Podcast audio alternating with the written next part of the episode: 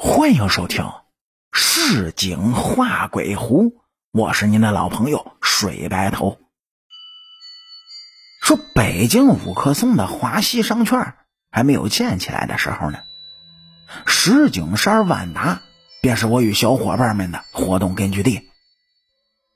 追忆那时候没家没业、潇洒放纵的幸福时光，可真是让我跺脚咂舌的，是深恨这时光难倒流啊！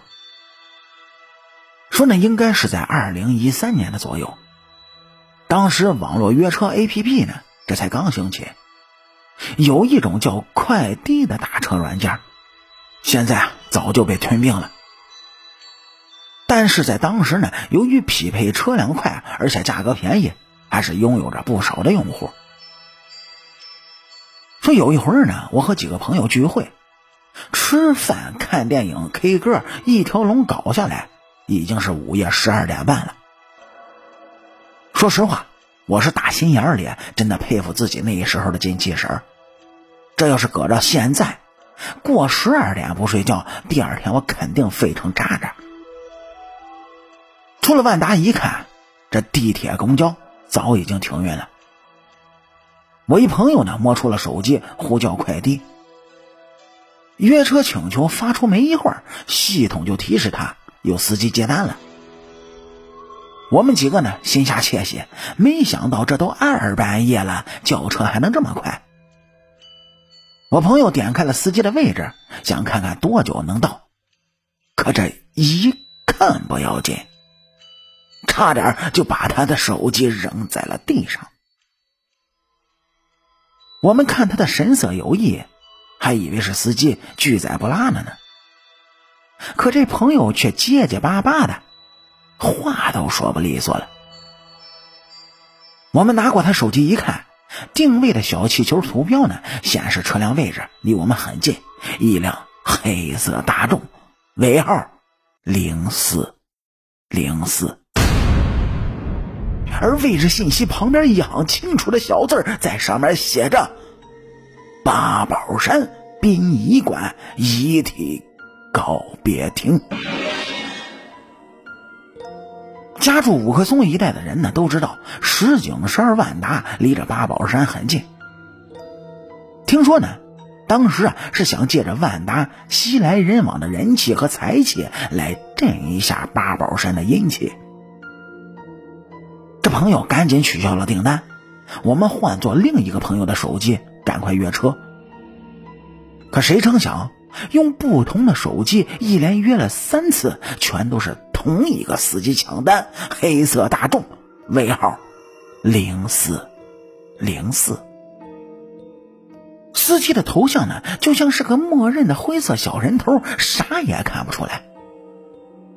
但这个司机运营的历史记录是零，评论区也是一片的空白。那天晚上，我们从石景山万达一路走到了万寿路，这才打到了一辆正规的夜班出租车，各自散去不提。说是最恐怖的事还在后头，在当天凌晨三点来钟，用来叫车的三个手机同时就接到了一个陌生的来电。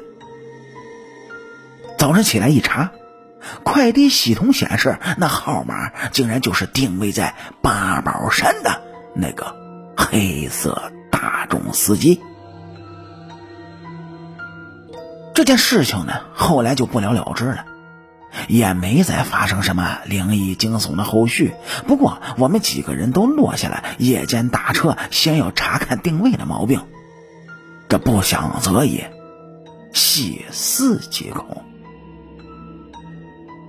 往科学里解释呢，无非就是八宝山离万达比较近，定位不精确产生了误杀。司机凌晨致电，或许是气恼我们一再取消他抢的订单，害得他少做了一单生意吧。时隔多年之后啊，我们几个每每提到哎这件事呢，都要互相打趣嘲弄一番。倘若当年遇见的真是鬼。也是个潦倒落魄、郁郁不得志的穷鬼吧？这好不容易啊，趁着午夜还阳赚几个辛苦钱，还被我们几个无心之人狠狠的打击扼杀了，想想也真是罪过。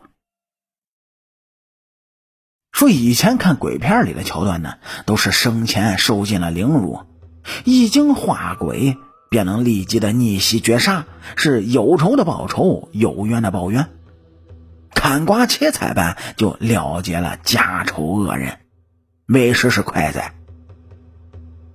可这些年，我越发觉得那些不过是文艺作品里欺哄世人的一厢情愿罢了。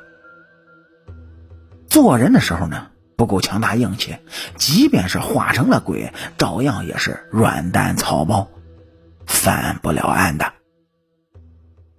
好啦，感谢您各位在收听故事的同时啊，能够帮主播点赞、评论、转发和订阅，特别是订阅啊，根本不用花钱的，伸出您富贵发财的小手，右上角订阅的小按钮，只要点一下。